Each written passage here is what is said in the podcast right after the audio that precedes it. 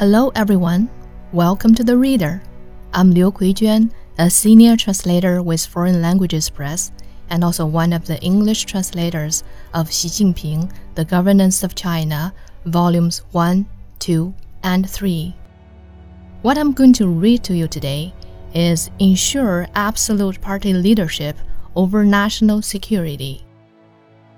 These are main points of the speech by President Xi Jinping at the first meeting of the National Security Commission under the 19th CPC Central Committee on April 17, 2018.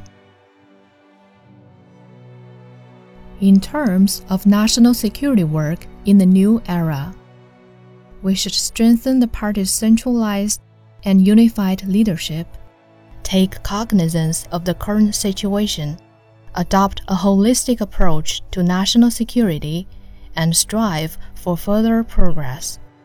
In so doing, we will provide a strong guarantee for the two centenary goals and the Chinese dream of national rejuvenation.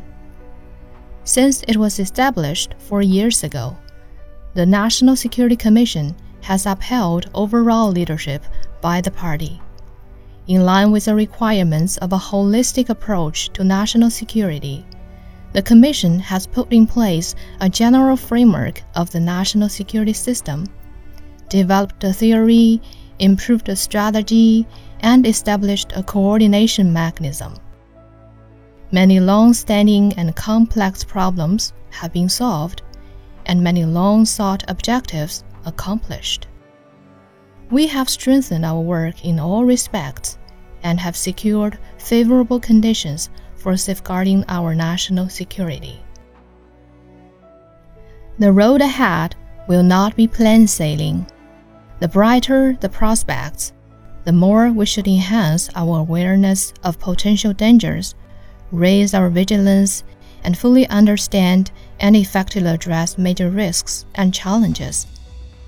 We must direct our attention to key issues and areas and prevent internal and external risks and challenges from interacting, combining, and accumulating so as to constantly improve our national security. In order to implement a holistic approach to national security, we must coordinate development and security. We should make best use of our development achievements to consolidate the foundation for national security and cultivate a secure environment conducive to economic and social development. Consider the people's security, political security, and the supremacy of our national interests as three essential elements of an indivisible whole. The people's security is the purpose of maintaining national security political security the foundation, and the supremacy of national interests the guideline. We must ensure that the people live in peace and contentment. The party remains in power and the country enjoys lasting stability. Focus on prevention and act effectively whenever risks arise. Safeguard and shape national security. To shape national security is to safeguard it at a higher level and with greater foresight. China will act as a responsible major country and work with others to build a global community of shared future. Make coordinated plans.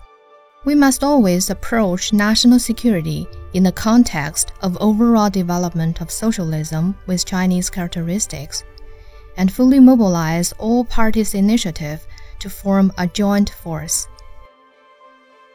National security work should meet the requirements of the new era. While keeping one eye on the present, we must keep the other on the future. We need to safeguard political security, improve the national security system, refine the strategies and policies, strengthen our capacity, prevent and control major risks, strengthen the legal system, and raise the security awareness of the general public. We must uphold the party's absolute leadership over national security work and implement more effective command and coordination. The National Security Commission should play well its role of coordination, making sure that the national security principles and policies are implemented, improving the working mechanism, making great effort to improve its strategic capacity for understanding the overall situation and for planning future development. The Commission must also continue to enhance its capability of managing risks and meeting challenges. We must also strengthen the party and its work among national security departments and guide the officials at all levels to enhance the four consciousnesses and the four sphere confidence, and to resolutely uphold the authority of the Central Committee and its centralized, unified leadership so that we can build a loyal and reliable national security force.